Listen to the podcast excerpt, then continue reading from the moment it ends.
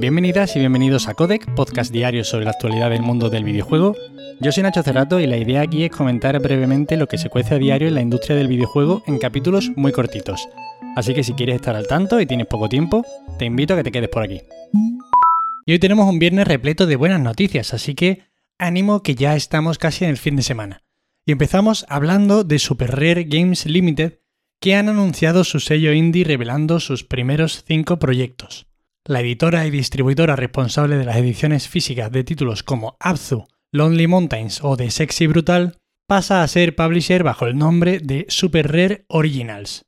Por comentar rápidamente estos cinco juegos con los que se anuncia, estarán Grapple Dog, un juego de plataformas en dos dimensiones de corte muy clásico, Post Void, un juego de disparos en primera persona con un estilo cartoon muy atractivo, además recuerda mucho al estilo más arcade, The Gecko Gods, un juego de exploración y de puzzles en el que tendremos que desentrañar los misterios de una isla para salvar a nuestro amigo, que obviamente es un gecko, Lone Ruin, un twin stick shooter, de estilo pixel art y que recuerda un poquito a Hyper Light Drifter, pero parece ser que tendrá un estilo roguelike.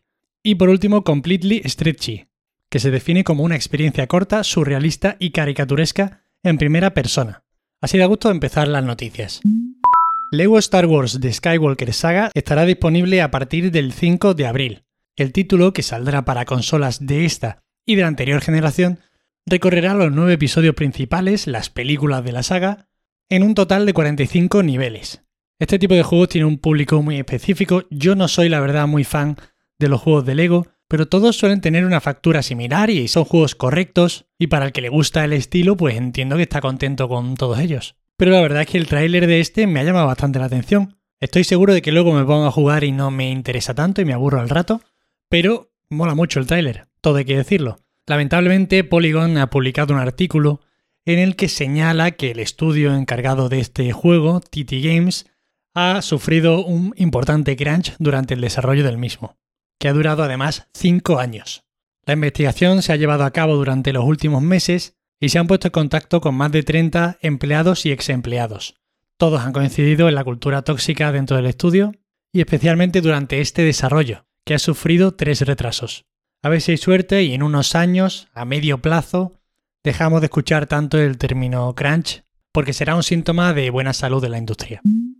Goichi Suda prepara varios proyectos AA, entre los cuales se incluyen tres nuevas franquicias, y además revela que en Grasshopper Manufacture, su estudio, ha habido contactos y reuniones con Marvel. Cuando digo AA estamos hablando aquí de proyectos medianos que serán desarrollados bajo Unreal Engine 5. Y en relación a la otra parte de la noticia, a esos contactos con Marvel, Recordar simplemente que Suda ya ha admitido en varias ocasiones querer hacer un juego de Deadpool. En cualquier caso, bastante expectación por ver qué hace a partir de ahora Grasshopper y Suda tras haber finalizado la saga No More Heroes. Yo estoy seguro de que mínimo uno de esos tres proyectos sale bastante bien, y tampoco hay que pensar que no salgan bien los tres, y habrá que ver si llega a buen puerto esas conversaciones entre el estudio y Marvel. Hogwarts Legacy saldría finalmente en 2022, según una actualización oficial. Estaban sonando muchos rumores sobre el posible retraso del título de Warner, y ya os digo, yo sería el primero que apostaría a que este juego no sale en 2022. Hay que tener mucha fe para creer que sale este año.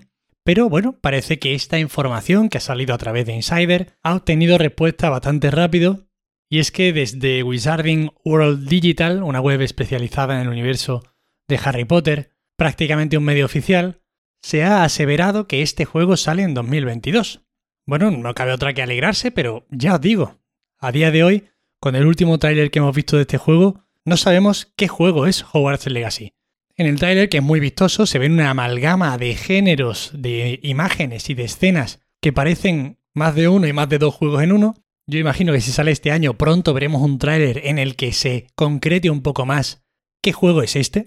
Porque ya os digo, para mí a día de hoy es prácticamente un juego que no existe, porque es que, sabiendo la de tiempo que lleva en desarrollo y habiendo visto lo que hemos visto, no hay muchas razones para ser optimistas con respecto a este título. Y más sabiendo que el estudio que lo realiza tampoco es un estudio de especial renombre. Es cierto que detrás está la Warner y que probablemente les interese muchísimo que este juego salga bien, porque si sale medio que, el juego puede vender una absoluta locura.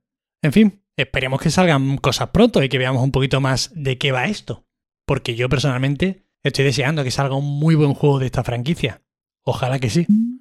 Nagoshi Studio es el nuevo estudio de Toshihiro Nagoshi, el creador de la saga Yakuza. Me hacía ilusión empezar esta noticia así al estilo Capicúa. Ya han pasado meses desde que Nagoshi anunciara su marcha de Ryuga Gotoku Studio, y ya sabíamos además que Netis, el gigantesco chino, lo había fichado para formar un nuevo equipo bajo su paraguas. Pues bien, el nombre ya está registrado en la oficina de licencias en Europa. Junto a Nagoshi estará Daisuke Sato, el jefe también del estudio que han abandonado los dos. Y habrá que ver qué regalitos nos traen esta gente. Aunque la verdad os tengo que decir que no puedo evitar sentir un poco de pena por ver cómo se está vaciando una histórica como Sega. Y estas son todas las noticias de hoy. Espero que os hayan resultado entretenidas. Ya sabéis que para cualquier queja, sugerencia o comentarios me tenéis en arroba Nacho Cerrato en Twitter. Disculparme de nuevo un poquito por la voz, a ver si ya la recupero para el lunes. Agradeceros de corazón, como siempre, que estéis al otro lado escuchándome y dedicándome un ratillo de vuestro valiosísimo tiempo, de verdad, muchísimas gracias. Y nos vemos el lunes, como siempre. Pasad muy buen fin de semana, descansad, jugad mucho y hasta luego.